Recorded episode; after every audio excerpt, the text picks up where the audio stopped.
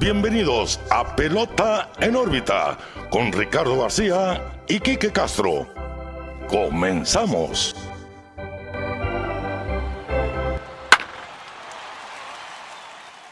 Hola, ¿qué tal amigos? Bienvenidos a un nuevo episodio de Pelota en órbita. Los saluda como siempre Ricardo García, también como siempre, muy bien acompañado de mi amigo y su amigo Quique Castro. ¿Qué onda, Quique? ¿Cómo estás? Muy bien, Ricardo, con mejores ánimos que la semana pasada, hay que decirlo. Sí, sí, sí. Quien no lo escuchó la semana pasada, pues ya saben por qué. Eh, dijimos muy malas noticias la semana pasada.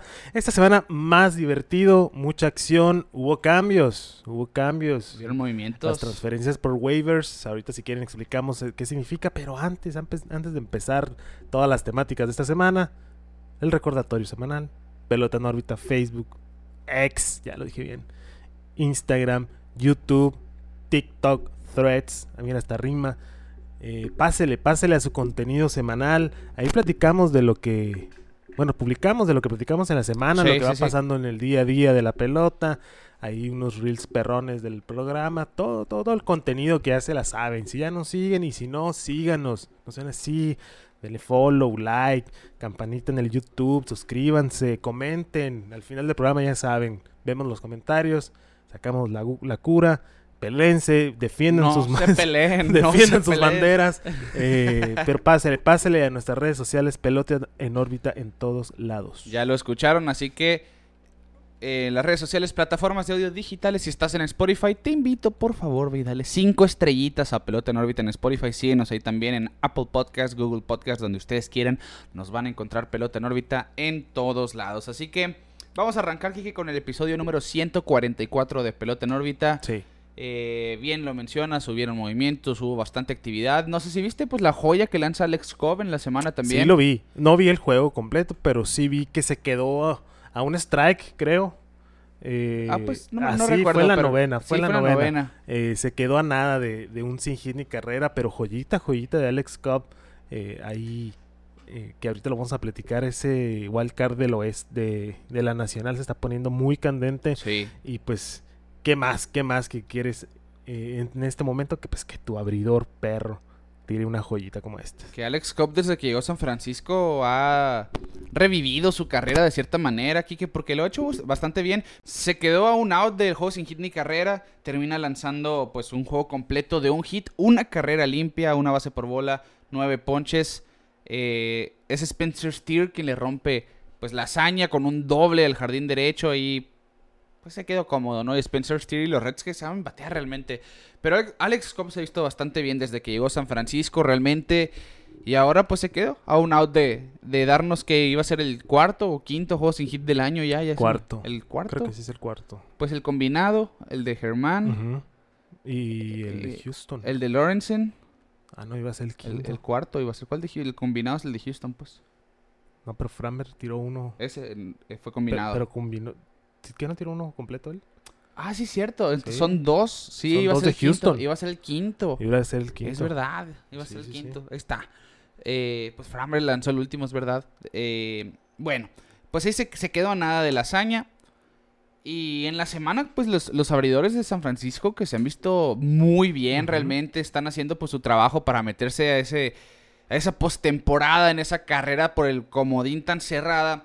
Y el novato Kyle Harrison es quien dio de qué, de qué hablar esta, esta semana también. El prospecto número uno de la organización, uno de los mejores pitchers zurdos en toda la, en toda la organización de prospectos, vamos a decir, no nomás de los gigantes, de todos los prospectos de, las grandes ligas, era probablemente el pitcher zurdo de, de más renombre en las ligas menores. Pues llega Kyle Harrison, tuvo un debut sólido contra los Phillies, pero no, no pasó de la cuarta entrada. Pero en su segunda salida en contra de los Rojos de Cincinnati, pues hizo lo que quiso, lanzando seis entradas y un tercio en blanco de tres hits, ponchando a 11 bateadores en total. ¿Por qué decimos que hace historia Kyle Harrison? Porque se convierte en el único zurdo en la historia de la era moderna de las ligas mayores, o sea, hace de 1900 a la fecha, en ponchar por lo menos al 40% de los bateadores que ha enfrentado en sus primeras dos aperturas. Así que sí, es una muestra muy corta. Es muy corta, pero pues ya la segunda salida Sí, contra, y luego contra los rojos, eh, yo creo que es una muy buena muestra. Ahorita pues estamos en septiembre, ya empiezan a, a salir los nombres de las nuevas estrellas y, y, pues Harrison pues, Sí, parte de parte de y excelente fit para los para los gigantes en este momento. claro, totalmente.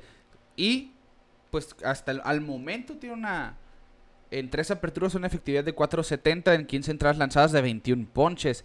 Que sí, poncha 11, se va en blanco el 28 de agosto y después el 2 de septiembre le dan cuatro cuadrangulares, tres solitarios. El equipo de los padres de San Diego, sí, es un novato, ¿no? Sí, Eh, es un novato. No, no hay que no hay que dejar de pensar en eso. Su segunda Sí. salida, pues primera, segunda salida. Y sobre todo el pensar, ¿no? El seis hits, cuatro fueron home runs, tres fueron solitarios. Realmente, pues tuvo problema con el cuadrangular, pero no le armaron rallies, dos bases por bola, Sí. en cinco entradas y dos tercios. Va, O sea, va la- por buen camino. Por eso no, no siempre hay que fijarse en el ERA, en el, en el promedio de carreras. A veces eh, nos malinterpreta un poquito las situaciones del, del lanzador. Y más que ta- ahorita, pues claramente no va a tener los innings suficientes para tener un ERA bajo. Ajá. Pero pues está bien para las últimas dos semanas, no, dos semanas, dos meses de, Sí. de temporada. O mes. Pues ya, el ya, mes, el mes. el- un mes y medio. mes y medio de temporada. eh, es, es- es bueno, es buena muestra hasta el momento. Vamos a ver cómo se. Pues cómo avanza, cómo avanzan los gigantes si siguen en, en este buen paso y, y a ver qué otro novato eh, los ayuda, porque Pues no, no están ahogados, pero No. pues tienen que mantener ritmo, tienen que mantener ritmo. Eh, ahí están en la pelea también por el comodín. Ahorita lo, ahorita lo platicamos. eso. Sí, y realmente han sido novatos los que han hecho diferencia por San Sí, Francisco. es que no tienen así el nombre que tú digas. No. O sea, no. Simplemente no.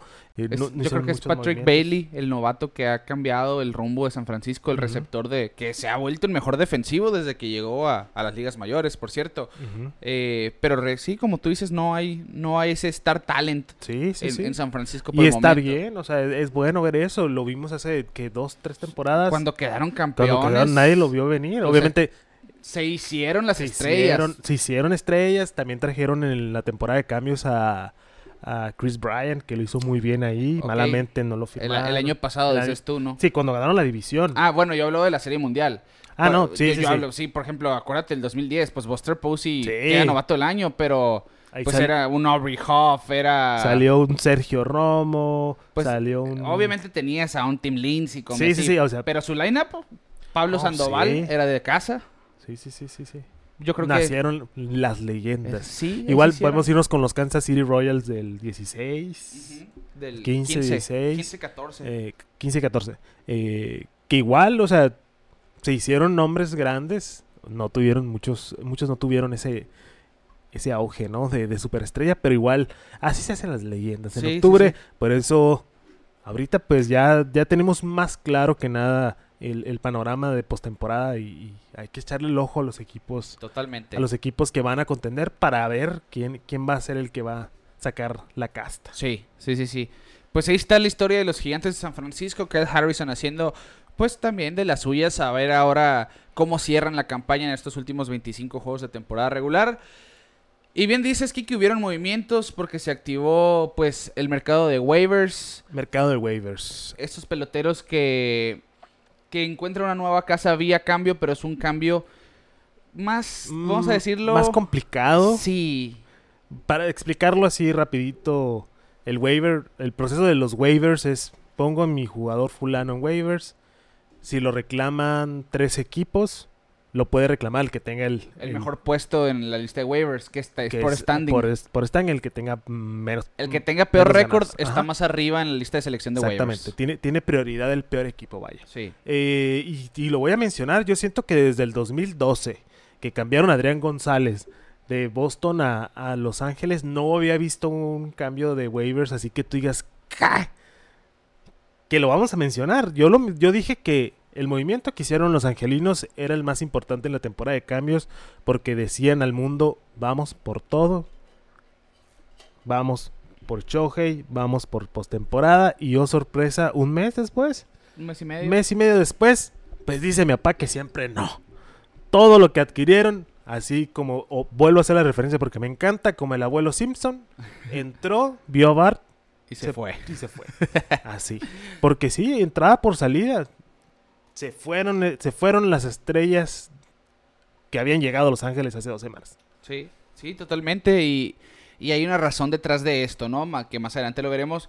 Pero, pues en esta, en esta lista de cambios de vía waivers, los guardianes de Cleveland, que están a cinco juegos de, de su división, todavía con esperanzas de llegar a playoff, pues hacen sus movimientos. Adquieren a Lucas Yolito y Reinaldo López junto con el relevista Matt Moore de los Angels. Sí, que el mejor relevista de los Angels, yo creo. Sí, ¿no? es un Este año. temporadón el de Matt Moore, sin duda. Y los Rojos de Cincinnati adquieren a Hunter Renfro, también de los Angels, y a Harrison Bader de los Yankees. Fueron solamente cinco jugadores los que se van vía waivers. Eh, para los Angels, pues hay malas noticias porque la razón de hacer esto era ponerse por debajo del impuesto de lujo. Así es. Bajar la nómina para no tener que pagar el impuesto de lujo esta temporada ni la que sigue. Y tener flexibilidad Sí. para un posible contrato por ahí para cierto jugador. Está bien. Sí, por eso yo, digo, se, ya lo intentaron. Eh, No no, se no- no- no se puede recriminarle eso al, al manager general Perry Mination porque se intentó, se trajo este talento. Yolito pichó pésimo con los Angels realmente, lo hicieron... En vez de mejorar, parecía que hicieran lo Sí, contrario, hicieron ¿no? lo contrario, simplemente no funcionó. No funcionó. Así que bueno, vamos a tomar decisiones a futuro porque los playoffs ya no son una no opción. son. Hay que bajar el impuesto de lujo, hay que pensar en el 2024 y sobre todo porque estaban en una posición donde muchos jugadores iban a ser agentes libres al Sí. final de esta campaña. Y aparte, el hecho de, de lo que hablábamos la semana pasada de Otani, la lesión de Otani, quieras o no, les quita un poquito de presión a los angelinos, porque lo mismo que decíamos, Chansey, lo negocian ahí un contratito corto para que se quede otro año en, en- en Anaheim. Pero lo que de todo esto, lo que me da más risa es que los guardianes están a 5 de su división, pero están a nueve y medio del wild card. Sí, sí, sí. Eso es lo, lo más gracioso de todo. Es lo que hemos hablado, ¿no? En los rondines es lo, lo mediocre de esa división, Sí, ¿no? Y- 71-65 el primer lugar eh, de los Twins. Y, y- y está, está chistoso porque ahorita decimos, bueno, la competencia está más fuerte que nunca porque hay más espacios de playoff por Sí. los wildcards. Pero aquí es todo lo contrario, ¿no? Yo estoy buscando una división todavía. Y cinco juegos no es mucho, ¿eh? O sea, no, no, todavía hay están, oportunidad. están a, a un buen margen los guardianes. Y vamos a ver si, si, si el mercado ahí de Cleveland ayuda a Yolito a... Y, y sobre todo tiene mucho que ver el, el hecho de que, ok, adquieres a Yolito, a Reinaldo López, a Matt Moore, Sí. gratis. Eso es lo más importante. Sí, aquí. gratis. No, no diste a nadie a cambio, solamente vas a absorber sus contratos, ¿no? Sí. Eh, porque, ¿Por qué digo esto? Porque los guardianes fueron vendedores, recordemos, se fue. Bell, se fue Sival, a Tampa Bay, por ejemplo, y adquieren jugadores diciendo, ok, no nos va a costar y a lo mejor Vamos a apostar. nos ayuda, Vamos ¿no? a. No pierden nada en el intento. Bueno, las malas noticias son para los Angels, porque hacen estos movimientos buscando ponerse por debajo del impuesto de lujo, pero fallan en mover un nombre, Randall Grichuk. No fue reclamado, es pues termina saliendo de waivers, va a estar con el equipo de los Angelinos o por lo menos le tienen que pagar el resto de la temporada, que son 1.7 millones. Lo que están por encima del impuesto de lujo es un poco menos de ese millón punto siete de Randall Grichuk. Randall Grichuk es el culpable, Era la pieza. sí, de que los angelinos no se hayan podido mala suerte. del impuesto de lujo. Y, es- sí, y eso te habla del... Los Angels simplemente tienen sal. Sí, está muy mal, mal manejado, lo voy a decir. O, o no sé, no sé qué, qué pasa dentro de la organización de los angelinos que puedes tener a los dos mejores jugadores de la liga y, y no poder ni siquiera ser contemplado como un competidor. O sea, sí. deja tú para ganar Serie Mundial, mínimo para estar ahí en la pelea. O sea, darle lata a los otros equipos. Simplemente no, no ha sucedido. Y va desde, yo creo que desde Pujols, ¿no? Desde el contrato de Pujols. O, va de mucho tiempo esto de los angelinos. Siempre siendo el hermano menor de los, de los Dodgers. Y ni modo, hay que, hay que aguantar vara. Sí, Que es los Rally Monkeys estén ahí. simplemente Triste. Triste es desgracia, ¿no? Para los Angels, sobre todo para Trout y Otani. Yo creo que tienes a los dos mejores talentos Sí. de esta generación. eh, el jugador 1 y 2 para MLB, ¿no? Y, y que no lleguen a playoff simplemente en... Desde que están juntos no han tenido una temporada ganadora en seis años. Es uno de, de los mayores fracasos en la historia del deporte, pienso yo. Y además son los únicos jugadores en la era del Wild Card desde el 94 a la fecha que tienen más MVPs que viajes a la postemporada. Qué triste. Sí, pero Otani no tiene ninguno, Trout uno. Es todo. Y son, bueno, los 3, 4 MVPs de Trout, más el de Otani y el que sigue. Y el que viene. Bueno. Yo creo que ya es momento. Bueno, se va Otani en el hipotético. Tú, si eres Mike Trout, ¿qué haces? Ya veo, pido cambio. ¿Te mueres con la camiseta de Angelinos o simplemente bye bye? Superman bye bye, diría Chabelo, en paz descanse. Eh, porque ya, ya es demasiado. O sea, sí, entiendo el amor a, a tu primer equipo, a tu primer amor, a- a- con el que te hiciste el pelotero que, que eres. Sí. Porque hay que recordar, Mike Trout no era el primero, el, el primer pick ni nada. Yo creo que era de la ronda 30 y. O sea, se desarrolló como el pelotero que es con los angelinos, pero simplemente es triste que no, que ha dado todo por, por el equipo, incluso lesionado. Hablábamos la semana pasada de que regresó y se fue en un día porque de un día para otro cambió el panorama y decidió seguir ateniéndose sus lesiones en lugar de estar arriesgando el físico. Sí. Eh, pero ya es momento. Lo vimos con Arenado. Él hizo su super mega extensión ya a los dos años o al año ya, Al ya año. estaba fuera. Sí. O sea, hay que, hay que ver, hay que ver qué pueden hacer. Porque si tú eres el directivo de los angelinos, pues una platiquita con Mike Trout, ¿sabes qué? Este, este arroz ya no se coció. Un cambiecito, me hago de. Porque al equipo el que lo mandes te van a dar toda su granja. Sí, sobre todo. O sea, y tienes a Mike Trout hasta el 2030. O sea, para sí, empezar. o sea, el valor ahí está, entonces deben de ver y evaluar la situación. Si van a seguir forzando la máquina o simplemente volver a esa eterna reconstrucción y buscar desarrollar otro talento y, y un equipo más completo, no nomás de uno contra todo el mundo. Sí, totalmente. Y no se puede decir que no se intentó con Mike Sí, Trout y los y Angels porque Ohtani. le, le trajeron a Pujols en su momento. Sí. Pujols con los Angels no fue lo mismo que con los Cardenales. Pero sí, claro. sí, sirvió como ese No, mentor sí, para atrás. Totalmente. o sea, No, no, no descartemos eso, pero los Angels no funcionaron como se planeó. Pues ahora le trajeron a Rendón, le trajeron Era el, el trío, era... En, Trombo. en aquellos tiempos, Pujols, Hamilton, CJ Wilson. Es verdad. Jamás resultó eso. Sí, no funcionó, no me acordaba. No CJ me, Wilson no me acordaba de CJ Wilson Bye. los angelinos. eh, y Hamilton, pues ya sabemos su, su trágica historia. Sí. Eh, pero no, nu- nunca funcionó. Sí, y bueno, pues a ver, yo, yo- es, es una situación interesante lo de. Mike Trout. Si se va Otani, ¿Qué haces? ¿qué pasa con Mike Trout? Porque se dice que Otani llegó a los angelinos. Porque Otani era, yo voy a escoger el equipo que quiera. Y se dice que escogió angelinos porque estaba el mejor jugador ahí.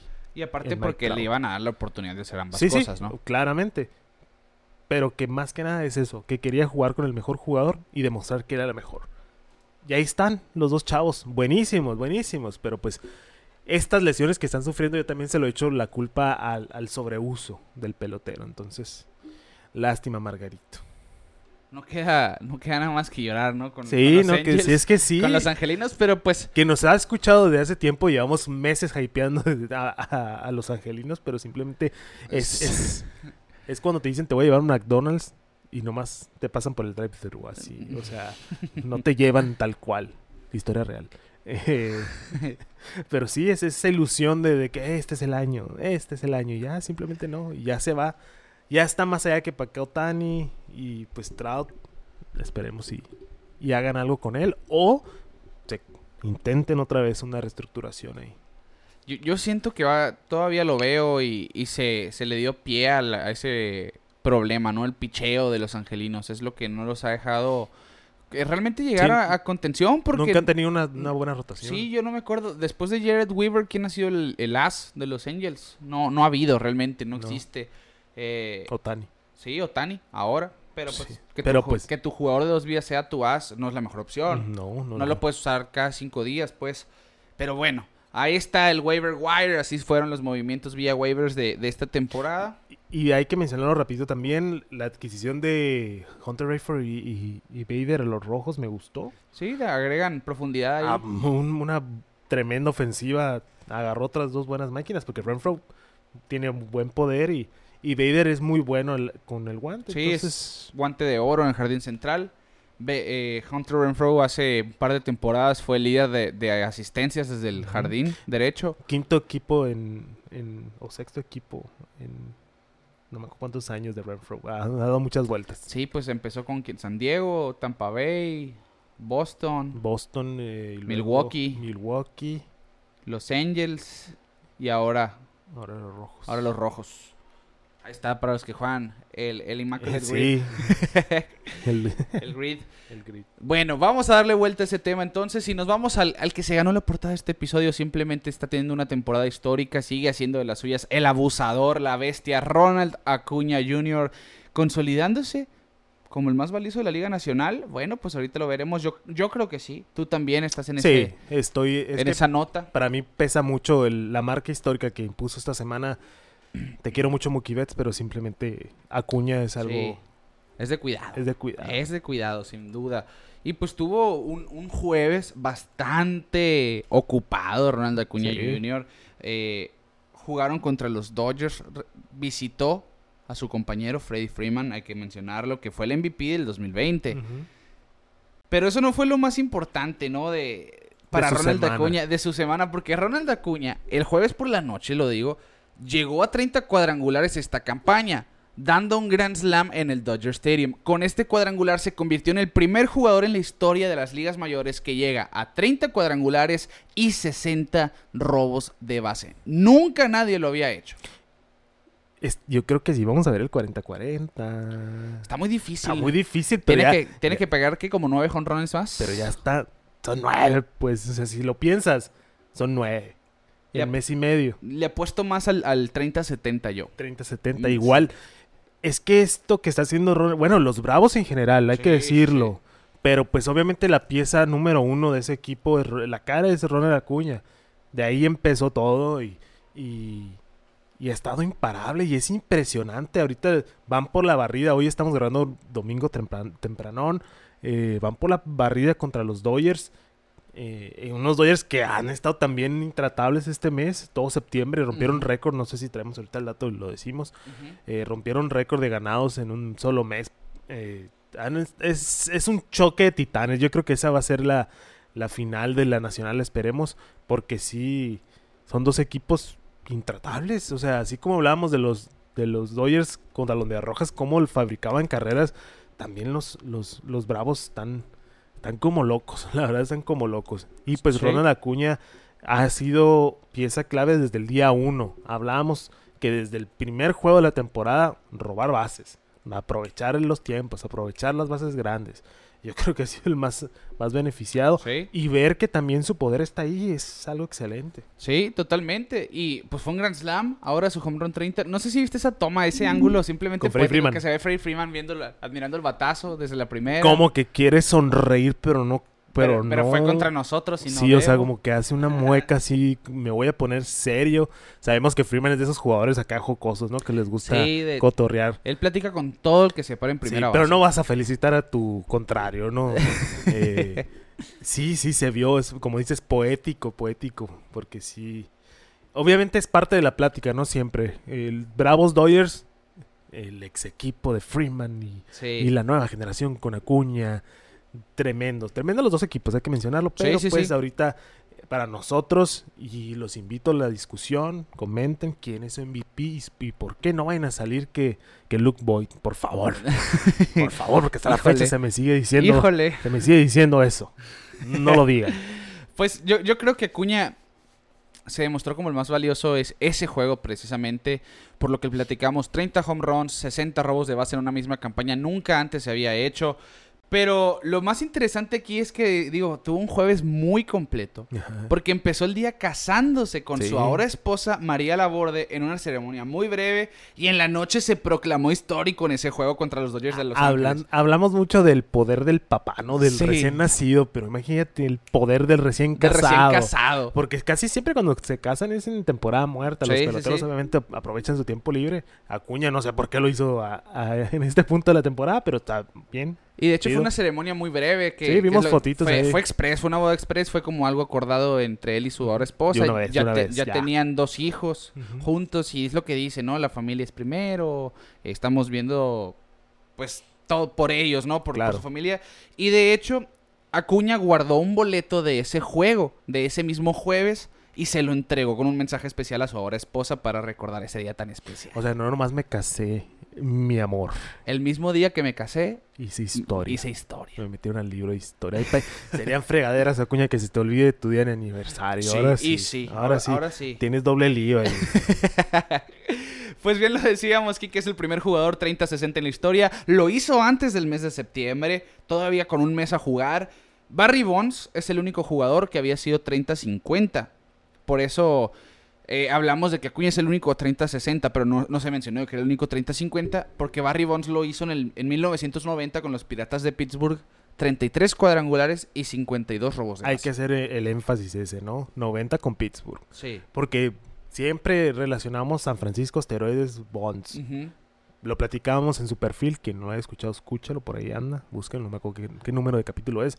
Pero... De los primeros. de los primeros. Eh, pero Bonds ya tenía una carrera de Salón de la Fama antes de llegar a San Francisco. Eh, y es que Bonds corría. sí. Se, se nos olvida ese detalle. Sí. Barry Bonds corría. Vean las fotos del antes y el después. Y el después, o sea, Sí. era un... Pero en los 90 Cuerpo todavía, atlético. todavía con San Francisco Sí, cuando todavía empezó.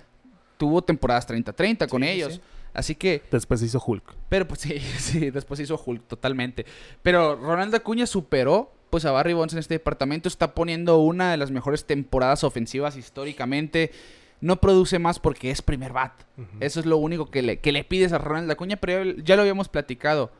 Cuando tiene gente en base, sí produce. Realmente es muy efectivo con corredores en posición de anotar. Y, y ahí está la maquinita de los de los Bravos de Atlanta, ¿no? Que están... O sea, Sí. pon- ponen la mesa servida para que Acuña haga lo suyo. ¿Dónde está el... ¿Dónde sale la caricatura que... No sé si es los Looney Tunes o si es contra Goofy pichando que, que pasan los jugadores agarrándose los hombros. Ah, es, no- es uno del año de no sé cuándo. Sí. Que es Bugs Bunny. Es Bugs Bunny está tirando la pelota. Está tira y tira y nomás están dando Sí, vuelta dando todos vueltas. así. Así, casi, casi. Casi casi son los bravos, definitivamente. Sí. Bueno, esa, eh, la noche del sábado en esta serie contra los Dodgers de Los Ángeles, Ronald Acuña, además de que ya había conectado ese Grand Slam una noche antes, dos noches antes, descarga el home run más fuerte de la temporada a 121.2 millas por hora desde su bata. Ese es el tercer batazo de cuadrangular más fuerte en la era de StatCast, solamente detrás de dos de Giancarlo Stanton, que sacó el más fuerte a 121.7 en do- 2018 y el segundo a 121.3 millas por hora en 2020. No es cualquier cosa. No. no es cualquier cosa porque sabemos lo que es Giancarlo Stanton con un bat. Eh, cuando le pega, le pega bien. Sí, sí. Y sí, son de línea, unos palos tremendos. Son monstruosidades de batazos. sí, sí. Pues este Ronald Acuña no se queda atrás, 454 Qué chistoso, pies. Ve a un Acuña y a un, Sí, sí, sí. o sea, un a- Acuña un- se ve chiquito enseguida Stanton. Stanton, yo sé. Pero pues sabemos que tiene las cinco herramientas Ronald Acuña. Realmente eh, es el sexto batazo más fuerte, el sexto batazo en general, sin incluir cuadrangulares. Bueno, incluyendo los home runs, vamos a decir. Los otros cinco son de Stanton también. Sí, sí Ya- yo ya- creo que de esa lista, Son Stanton y Judge. Stanton y Judge, uno Tani por ahí y ya. Sí, sí, sí. Y pues ahora se ponen esas conversaciones también Ronald Acuña con el tercer batazo de home run más fuerte en la historia. Y pues está teniendo una temporada simplemente histórica de videojuego, ya lo habíamos mencionado. Sí. 32 cuadrangulares, 85 producidas, 63 robos de base, promedio 337, sube su OPS a 1000 eh, en esta semana de hecho. Y pues simplemente es, es ridículo lo que estamos viendo. Súmale los 32 dobles, 3 triples, casi no se ha ponchado Ronald Acuña, que eso es algo que, que perseguía al perfil de este jugador que era susceptible al ponche, pues ha logrado reducir los ponches y por eso estamos viendo su, su aumento ¿no? en el promedio de bateo. Va a ser su primer campaña bateando arriba de 300 en su carrera después de 6 años. Simplemente, Ok, ok. pero veo 63 robos de base. Sí se roba 7 más. Pues que así yo lo veo también con el home run. Yo creo que sí pega los nueve que le faltan. Eh, es que bajó el ritmo en los jonrones, ¿eh? Yo, hubo un momento... Pero ¿cuántos juegos son? Pues tiene- lleva 135, quedan como 27 aprox. Yo creo que sí. O le va a faltar uno, sí, no sé. Sí, yo, yo no creo, la- si te soy sincero, yo no creo que en lo que queda de septiembre te pegue 8 home runs. Si acaso va a pegar unos 5, yo a eso le apunto. Que no descarto, pues, una racha de esas endemoniadas que llegan, sobre todo en estos meses que ya están calientes los jugadores. Pero le apuesto más a eso. 7 robos de base y vamos a ver la primera temporada 30-70. Ok.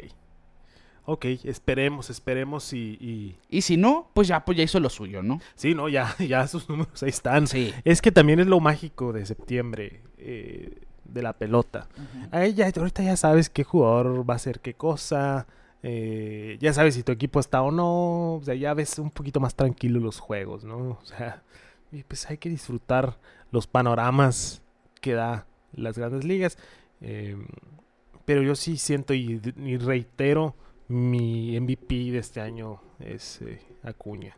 Sí, yo- yo- Aunque sí, la plática estaba muy intensa, ¿eh? Ya- ya- es que se ha cerrado, se ha cerrado la, Yo realmente no pensé que iba a haber una conversación por, por el MVP en la Liga Nacional a, a lo largo de la temporada. Era pensar Acuña sí o sí. Pero lo que ha hecho Mookie Betts en los, de la segunda mitad para acá es simplemente ridículo. Que por cierto, Mookie Betts, el mes de agosto que tuvo, monstruoso. Termina agosto bateando de 455, con 51 imparables, 11 home runs. Y se convirtió en el tercer jugador desde 1900 con un promedio superior a 450, 50 hits y 10 home runs en un mismo mes. Se une a Babe Ruth, que lo hizo en dos ocasiones, en julio de 1923 y 1924, y Lou Gehrig, que lo hizo en junio de 1930. Está dos, está rodeado de dos de las máximas leyendas máximas del béisbol. leyendas del béisbol. Ya, ya codearse con esos nombres no es cualquier cosita. Sí, totalmente. Y ya que vemos la comparación de números de Mookie Betts y Ronald Acuña, pues dices, ok, sí existe una conversación por el MVP realmente. Es que los invitamos, porque ahorita los dos estamos en el en, en Baseball Reference. Comparen las dos, las dos temporadas. Está parejísimo. Sí, Eh, la verdad sí está muy parejo. Porque siempre. El WAR es la discusión número uno en los últimos años, ¿no? Ronald Cuña, 2023. Tiene un WAR de 7. Mookie Betts de 7.8. la defensiva La defensiva es, sí, es, es to- es la es clave aquí. totalmente diferente la defensiva de Acuña y, y Mookie Betts. Mookie Betts es el mejor fielder derecho del béisbol Sí. cuando está ahí, porque lo han Cuando estado está. rotando, hay que mencionar. Sí, que- que ha estado pongo. jugando cuadro por las necesidades de los Dodgers, pero él es el fielder derecho habitual. Ronald Acuña tiene un cañón, te va a sacar en las bases, pero sus métricas para a la hora de salir por los batazos son, son malas, realmente son malas, tiene que mejorar en ese aspecto. Ha jugado más Ronald Acuña, ha tenido más apariciones, tiene más hits, casi 30 hits más que Mookie Betts, es el líder de hits de las ligas mayores, pero tiene más jonrones Mookie Betts, que está a uno de empatar el récord desde el primer puesto de line-up, por cierto, de George Springer, con 39 en una temporada. 98 producidas desde el primer puesto de line-up, Mookie Betts. 10 robos de base. Contra 63 de Ronald Acuña. Que aquí es donde, donde, pues lo que son los hits es lo que hace que supere a Acuña Betts. Porque tiene más hits, tiene mejor promedio obviamente, se ha puesto más en base por lo mismo, tiene un mejor OVP. Pero en slogan y en OPS gana Mookie Betts. 614 sobre 582 y 1021 de OPS sobre 1001 de Ronald Acuña. punto cero dos más que, que Acuña. Un, Un, un home run más, ponle. jonrón más. que, que es por esta semana de Ronald Acuña. Realmente esta serie es la que, porque tiene un OPS de 970, no, no había topado al mil en toda la campaña. Eh, pero es este mes de Mookie Betts el que lo disparó la conversación. Ahora que ves los números así En frío. en frío, que los ves uno enseguida del otro, bueno, pues que realmente Mookie Betts está teniendo una temporada de MVP para ganarse su segundo MVP, para ser el primero en la Liga Nacional para este jugador. La cosa aquí es ese 30-60 y el que sea el líder de hits de las ligas mayores, pues te la complica. Sí, a, a mí me, me- me- en lo personal me pesa mucho el 60, El 30-60. 30-60. Sí, a mí también. eh, el posible, porque yo sí lo voy a decir diciendo eh, el posible 40-40, que le faltan 8, hay que decirlo. Eh, ¿Qué es más impresionante, un 40-40 o un 30-60? uy, 30-60. Pues 30-60. es el único que lo ha hecho. Sí, Sí, es fácil. pues sí. Pero pues tampoco no es de que Uta, hay muchos 40-40. sí, so- son tres. Son tres. Entonces. Sí, es que. Sí, sí, sí, sí.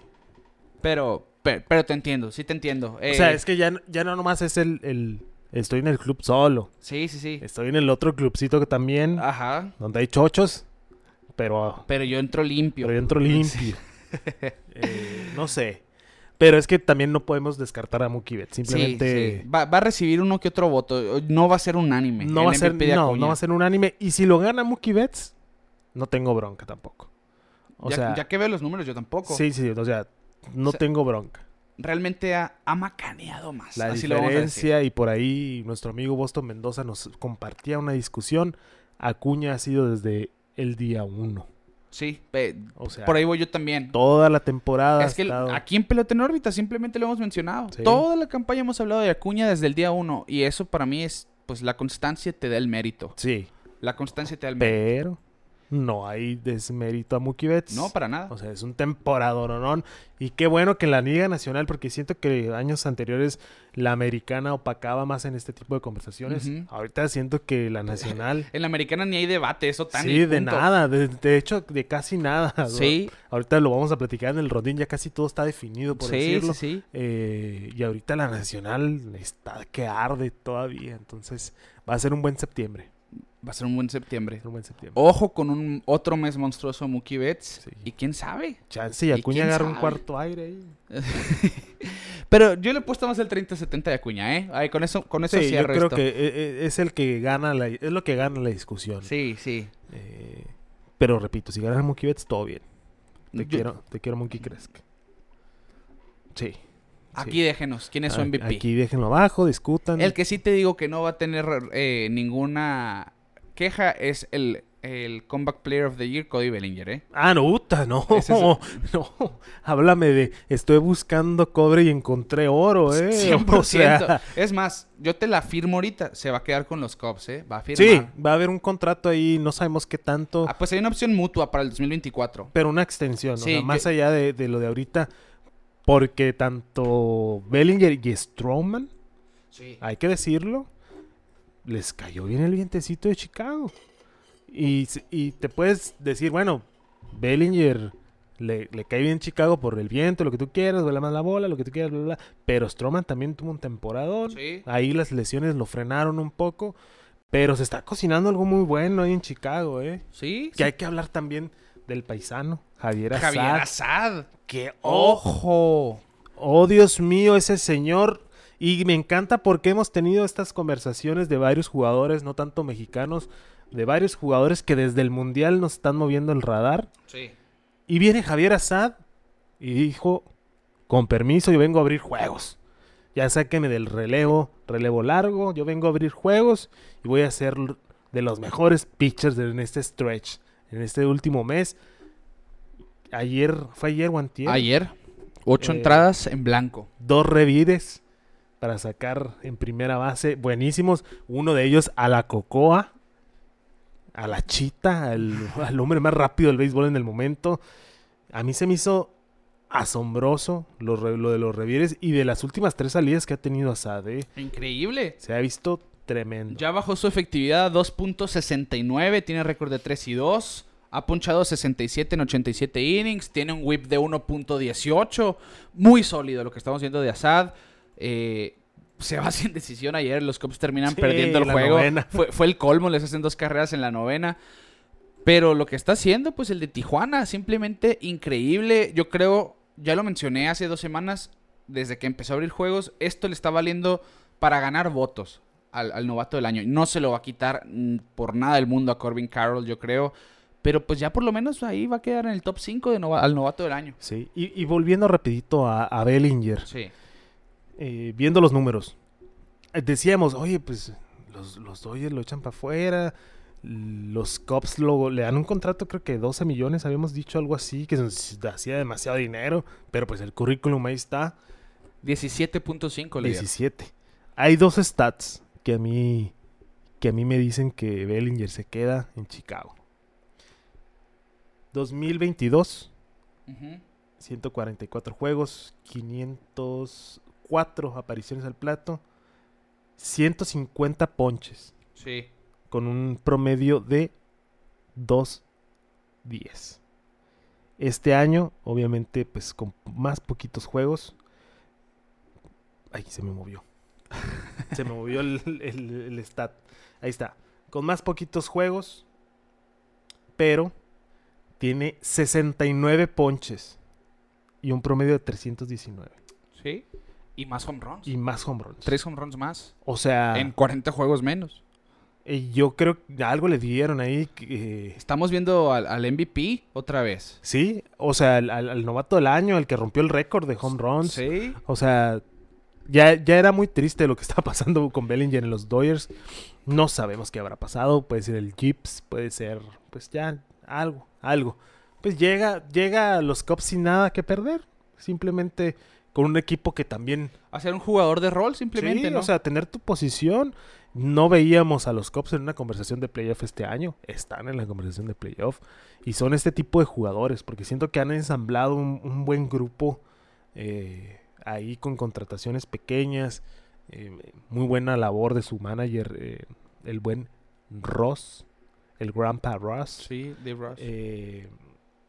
Y están en la conversación los Cubs. Y, y se va a quedar. Yo creo que se queda Bellinger ahí. También, yo le he puesto que se acaba la temporada y se va una extensión por unos tres años de pérdida. Sí, ¿eh? sí, sí, sí. Porque pues, Y porque está joven Bellinger. está joven. Ya tiene muy buen, ya tiene buen tiempo en la liga, pero de- debutó a los 21.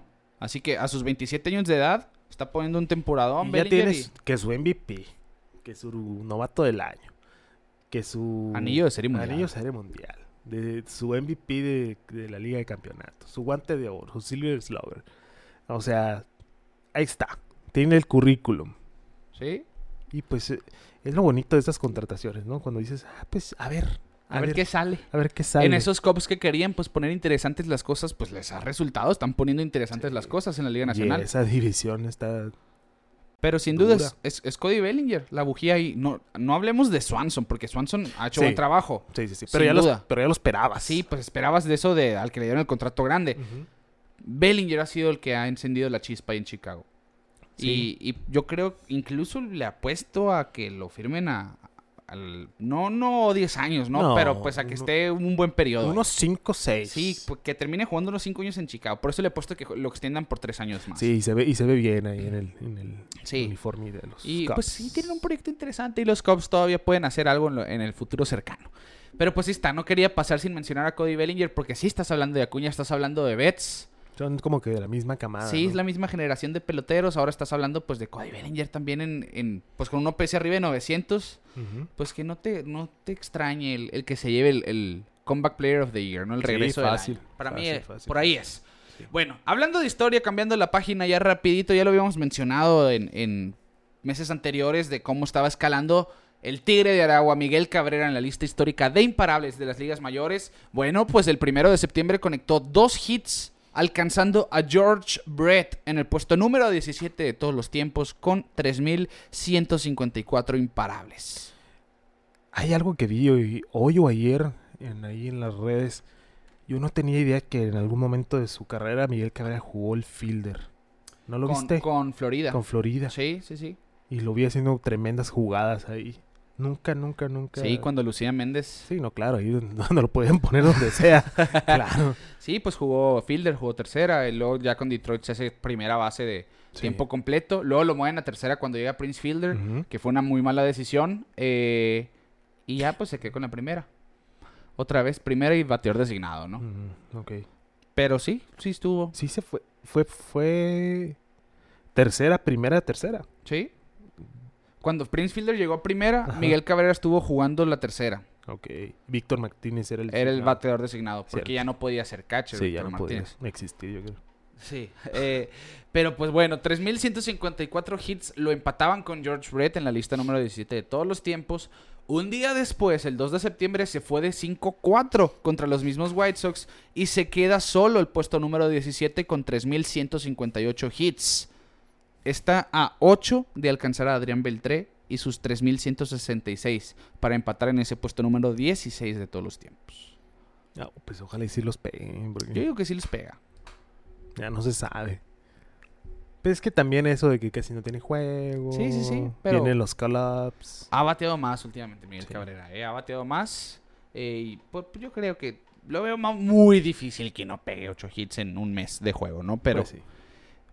Qué pero, loco, pues, a ver, es lo que platicábamos, eran los alcanzables. Ajá. Hace un mes o dos que lo platicábamos, pues ya. ahí Ya los alcanzó. Ya los alcanzó.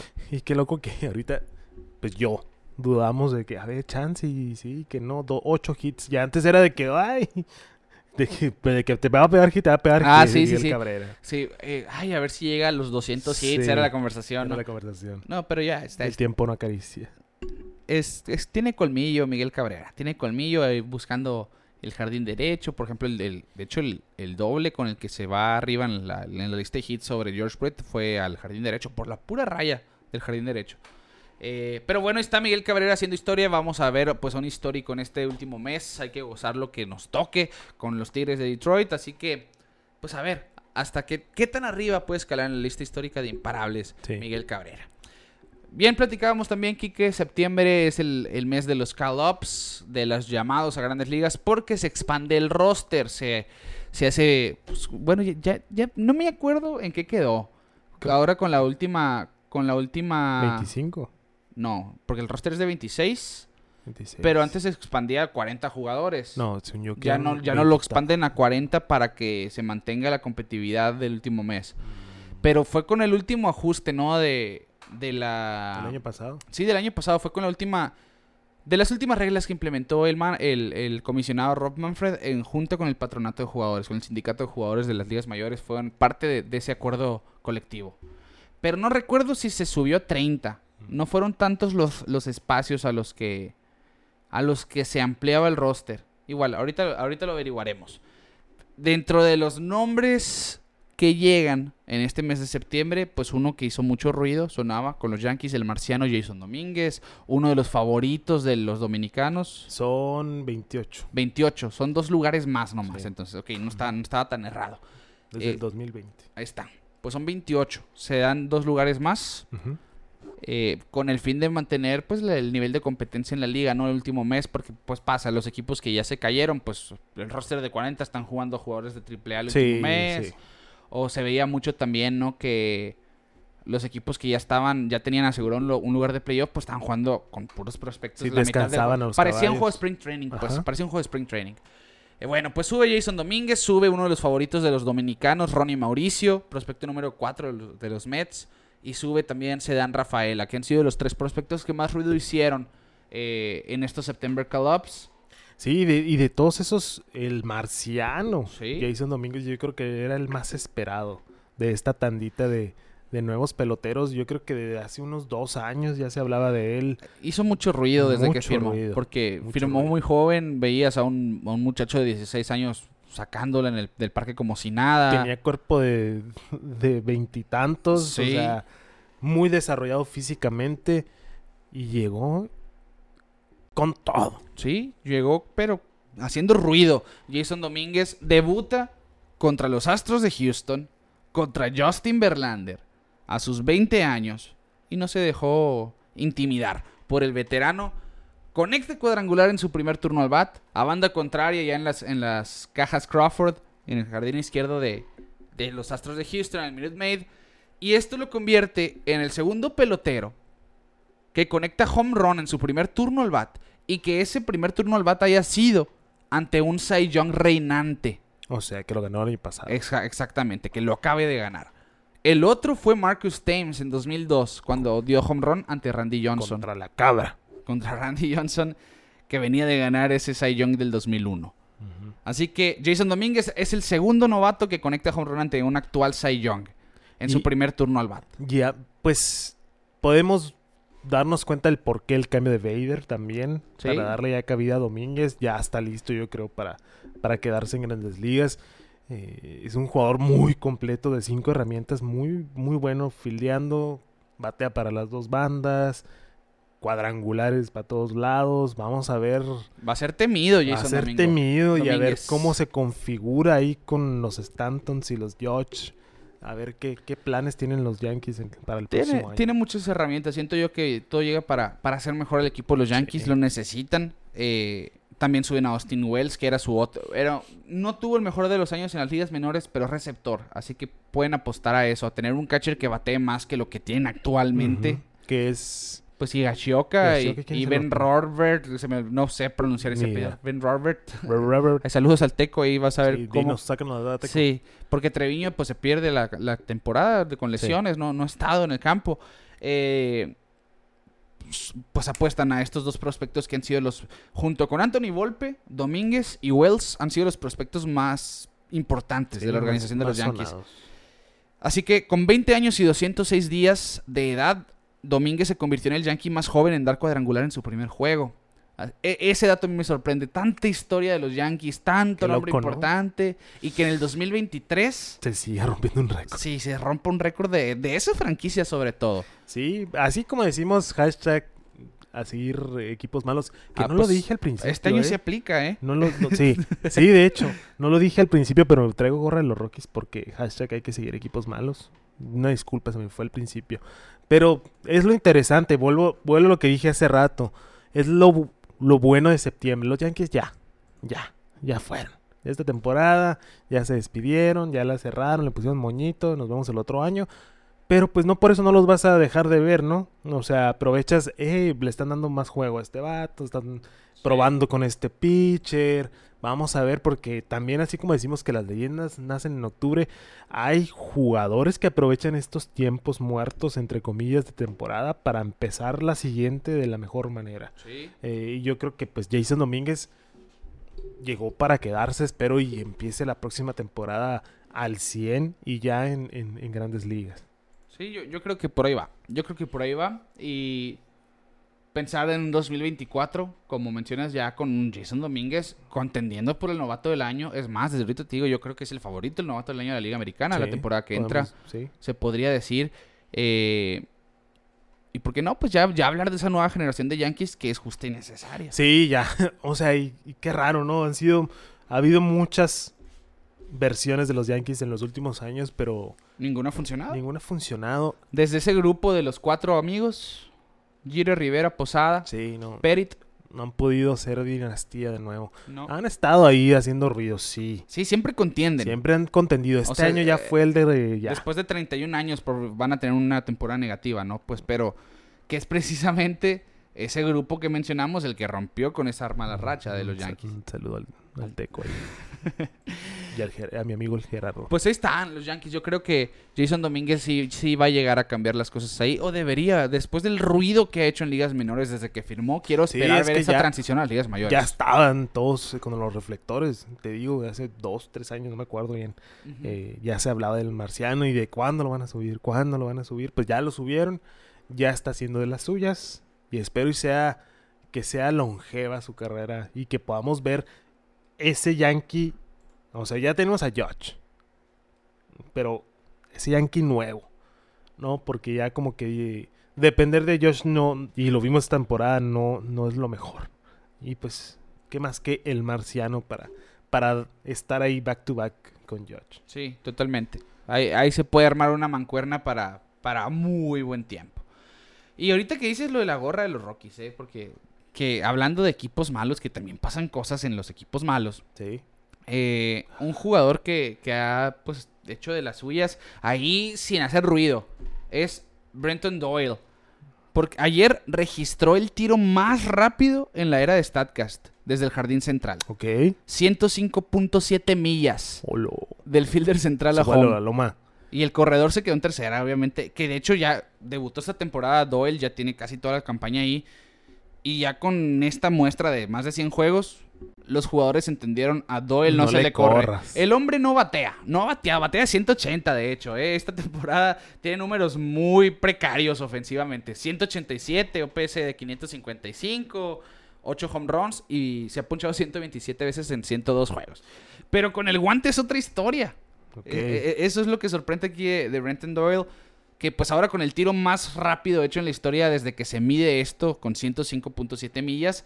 Desde los jardines llega a 9 asistencias en la temporada desde los jardines. eh, ha salvado 28 carreras, 17 carreras en total según las, las métricas defensivas.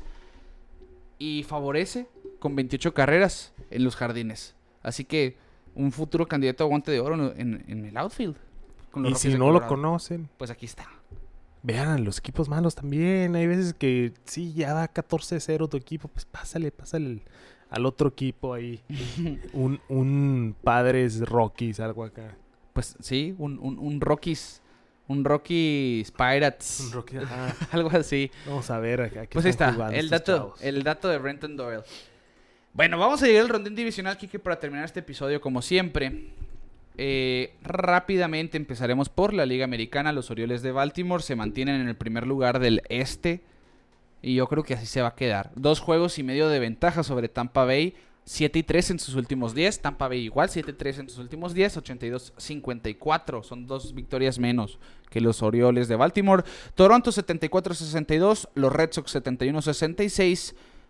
Y los Yankees 67-69. Tratando por lo menos terminar con la temporada de 500. ¿eh? Sí, han tenido buena racha de los últimos juegos, Sí. pero ya. A ver si en este septiembre pueden.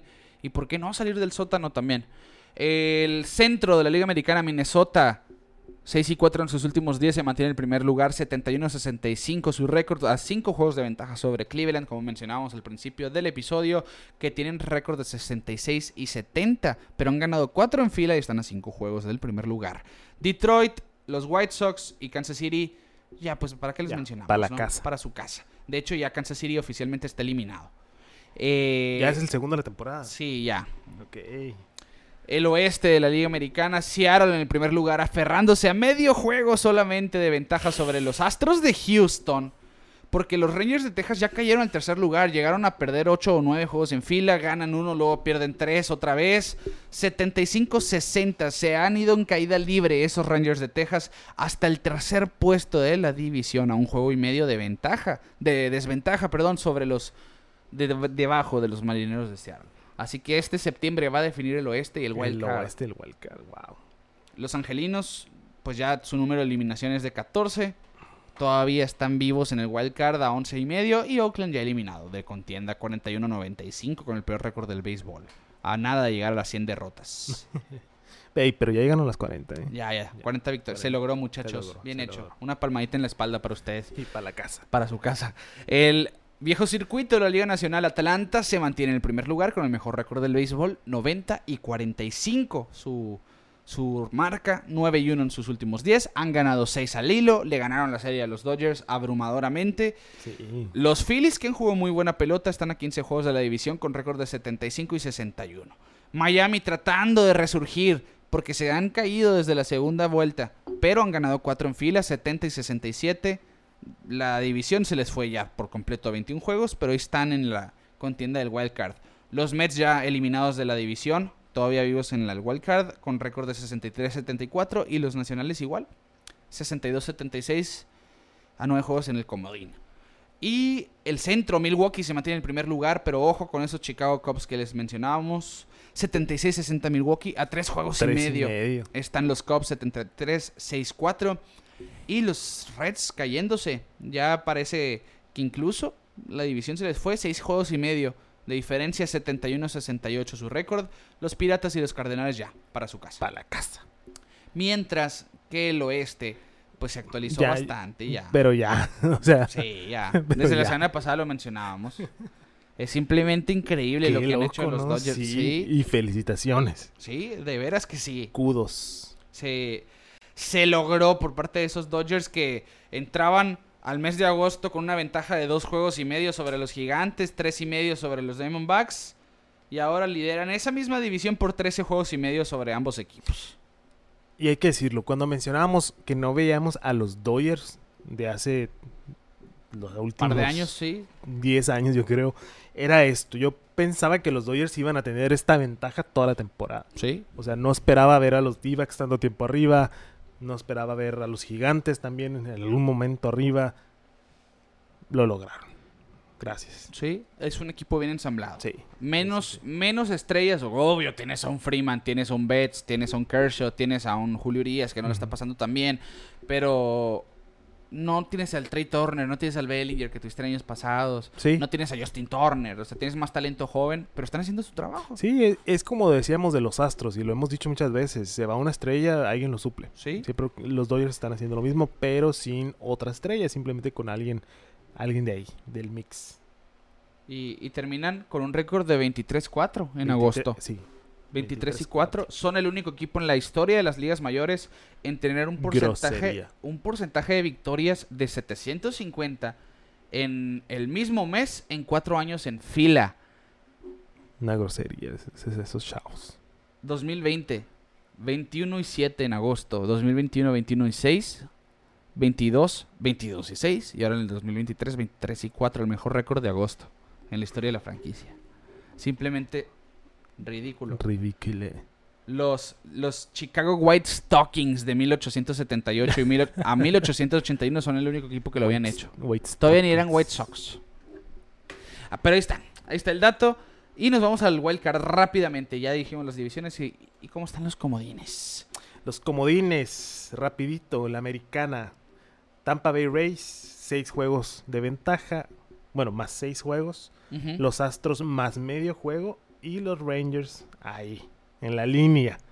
Los Blue Jays a dos juegos. Y los Red Sox cayeron bastante en los últimos días a cinco y medio. Sí, necesitan un milagro. card, un To- milagro. Todavía están vivos, pero necesitan un milagro. Yo creo Sí. que tienen que ganar los juegos contra equipos perdedores y eso fue lo que no les pasó. Sí, no, se, se vinieron abajo. Una serie difícil contra los Dodgers, una serie difícil contra los Astros, otra vez contra los Astros. Ahorita estaban Kansas ganando City. contra Kansas City, eh, pero igual necesitan ganarle a los Blue Jays y a los Rangers. Es que perder contra los Astros. Y van a jugar serie contra Tampa Bay. Ojo sí, ahí. no, se viene una serie contra Tampa Bay, entonces vamos a ver, vamos a ver. Y en la nacional aquí, mira, está buenísima la cosa. Los Phillies consolidados con el wildcard número uno, cinco juegos de ventaja sobre la línea, así lo voy a decir. Eh, los Cubs dos y medio, los d y los Giants empatados para el tercer wildcard con los Marlins y los Reds a, a punto 5 de distancia. Creo que esto se va a definir ya en las últimas semanas. ¿eh? El primero no creo que lo suelten los No, Phillies. los Phillies lo- se quedan en el wild card sí o sí. Vamos a ver si... Tiene que pasarles algo como lo que les pasó en el 2011. Sí, un, un colapso Sí, ahí. sí, pero improbable. Probable. eso. Eh, aquí lo interesante pues son los Cubs, d y Gigantes. No hay que dejar afuera los Marlins y Reds. Los padres están a seis y medio, pero siento que ya, no, ya está, está más difícil. Sí, sí, está muy difícil. Y la- con récord perdedor aparte, pues yo ni siquiera los veo en, en playoff. Sí. Y a ver qué pasa en la postemporada. Yo no sé por qué. Veo, veo la rotación de los Dodgers y no me convence para playoff. Es que, el- es que los Bravos... Los no, Bravos. los, para mí son el favorito a ganarlo todo. Los Bravos. Sin duda. Los Bravos o algún equipo antes mencionado del Wildcard que va a enracharse y no sé, pero los Bravos. Me gusta Bravos en la Liga Nacional desde el principio. Sigo viendo yo el, el Astros Bravos, la Serie Mundial. No sé por qué. Me gusta, es que los Astros en playoff es el equipo más completo. Tienen un muy buen bullpen, tienen una rotación sólida, tienen Sí. un line-up que no le duele nada y tienen la experiencia suficiente para pues, hacer lo que quieran. Y ojo que se pueden quedar con la división. Con que si pasan los Twins que ganen un juego de playoff, yo creo que me doy por buen servido. Porque Yo no. no. me acuerdo cuál es la racha que tienen Pues sin- no han ganado series de playoff de, desde que- de playoff. Desde no me acuerdo cuándo. Pero bueno, sí. Y es que si ves. No quiero que pasen los Twins yo. lo, No, no sé por qué. lo dijiste con mucho odio. Es que sí, o sea, veo un equipo mediocre llegando postemporada Pues es que entonces que no pase ninguno a la central de, de, de la americana. del americano. Sí, sí, sí. Eh, eh, eh, exacto. O sea, eso, a eso le apunto más, porque Sí. igual Cleveland, si llega, yo sé, pues son bye en la primera ronda. Ujú. Adiós. Pero bueno, así están las divisiones, así están los wildcards de esta temporada, quedando ya pues 20, 20 y pico días de, de campaña. A ver qué pasa, porque pues hay caos, hay caos en Ay, los caos, comodines. Está, está, está sabroso, está sabroso. La verdad que sí, a ver, a ver qué sucede el resto de la campaña. Vamos a llegar al final de este episodio, Quique. No sin antes, ay, los saludos, muy Unos importante. saludazos ahí a la raza que la anda cotorreando rapidito. Sí, a ver, aquí los voy a ver todos. En YouTube, que por ahí nos mandaron saludos también en, en, en Instagram, pero se me olvidaron. No les voy a hacer, no les voy a echar mentiras aquí. Transparencia ante todo. Bueno, saludamos a los comentarios. Ahí el buen Boston nos recordaba el, el jugador de dos vías que, que no nos vino a la mente el episodio pasado. Es Brendan McKay de Tampa Bay. Saludos desde Nicaragua, dice. Sí, un saludo a Nicaragua. Saludos a Nicaragua. Que te llegue la visa pronto. amigo. Sí. Eh, Freddy González dice, si Otani no tiene posibilidad de firmar por 500 millones, sien- siendo solo jugador bateador, ¿creen ustedes que le complique el contrato a los, a los otros jugadores como Juan Soto? Dice Freddy que su punto de vista concuerda con nosotros que para el 2024 usarlo como cerrador, si es que se somete a cirugía y que inteligentemente el equipo que se haga de sus servicios lo lleve como se hizo con John Smoltz. Eh, ok. Pues son Sí, pues, casos diferentes. Pe- Pero Smoltz, pues también, te- recuerdas, abridor de tiempo completo, se hacen uno de los mejores cerradores del béisbol, se demuestra que puede estar sano y vuelve a abrir juegos. Y ya termina su carrera relevando, pero, pero pues yo creo que con Otani, si lo hace cerrador, ya te quedas con él como cerrador. Es que la bronca ahí es el bateo. O sea, Sí. el, el performance bateando. Yo creo que por eso es el caso distinto. Sí, y, y de que va a afectar el contrato de otros jugadores, claro que lo va a afectar. Sí, es que... Porque pues todos van a tomar de referencia el contrato grande. Ok, Otani puso estos números ofensivos, yo batía a la mejor más que él.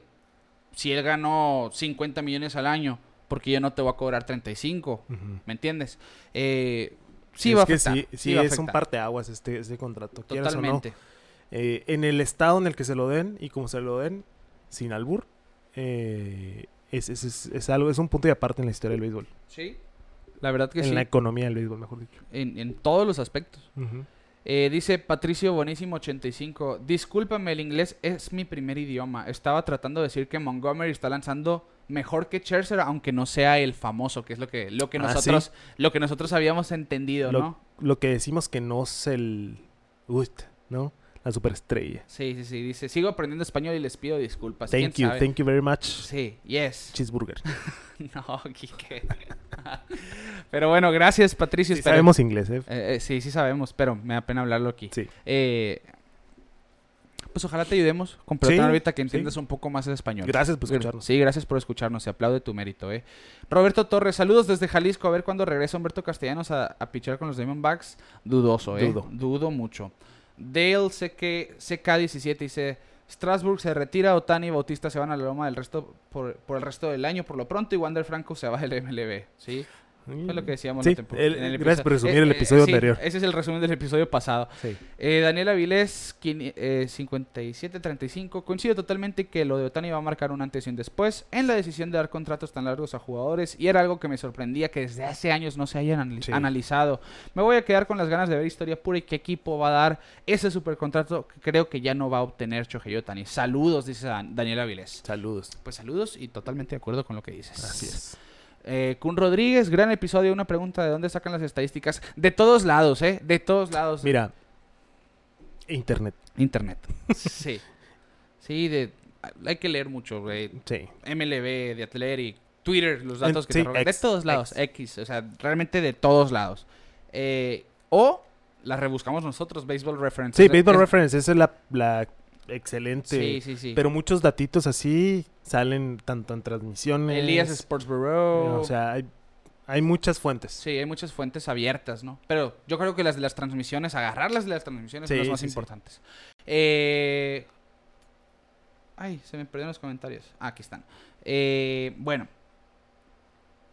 Ese fue el de Kun Rodríguez, ¿no? Luego dice Rubén Heredia, hablen del temporadón de Cody Bellinger, qué bien le hizo el cambio a De los Cubs. Pues de nada. aquí lo mencionamos, mira. Servido. Tres home runs en los cuatro juegos contra los Rojos, una salvajada para el ex MVP. Sí. ¿Debería extender su contrato con Chicago? Pregunta. Ah, pues ahí está. Ya, ya te No- contestamos. nosotros dijimos que sí, ¿eh? Sí. Nosotros dijimos, aquí le doy like a tu comentario, mi querido amigo. Pues ahí está, servido. Eh, Fernando Villarreal, algo realmente bien empezar el día con el podcast. Sigan haciéndolo. Duele cuando el Kike habla mal de los padres, dice. Perdóname, pero yo me subí al tren y me bajaron a patadas. Una disculpa.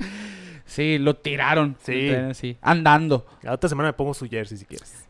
Pero bueno, pues ahí están los comentarios. Ah, nuevos suscriptores, a ver si salen. A ver si hay. A ver. si, si no, qué a ver si son- son. si- sí hay nuevos suscriptores, pero no siempre tienen la cuenta pública, pues. Eh, ahí está. Alexander Alfonso, saludos, gracias por estar con nosotros. A Jesús Olorio Ruiz, Alejandro Palacios y los demás tienen su cuenta en privada. Así que ahí está. Gracias por formar parte de Pelota en órbita.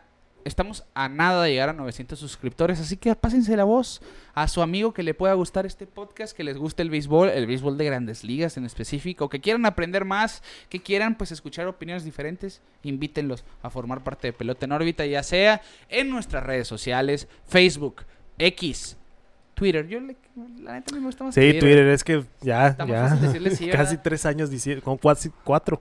Casi cuatro años diciendo Twitter. No, sí, ya está- que, que- está que- canijo. que se enoje Elon Musk, no me importa. Sí. Twitter, Instagram, YouTube, suscríbete a nuestro canal, dale la campanita, comenta para que vean nosotros si leemos los comentarios, interactuamos con ustedes para que se puedan enterar de los siguientes episodios, pues denle la campanita. También en TikTok ahí nos van a encontrar y en las plataformas de audio digital. Si estás en Spotify en este momento, cinco estrellitas, por favor, suscríbete aquí también. Síguenos en Spotify, Apple Podcast, Google Podcast, donde ustedes quieran, ahí nos van a encontrar. Así que vamos a llegar al final de este episodio. A nombre de mi amigo y su amigo Quique Castro, un servidor, Ricardo García. Les decimos que hay un duelo por el MVP de la Liga Nacional y nosotros nos vemos fuera de órbita.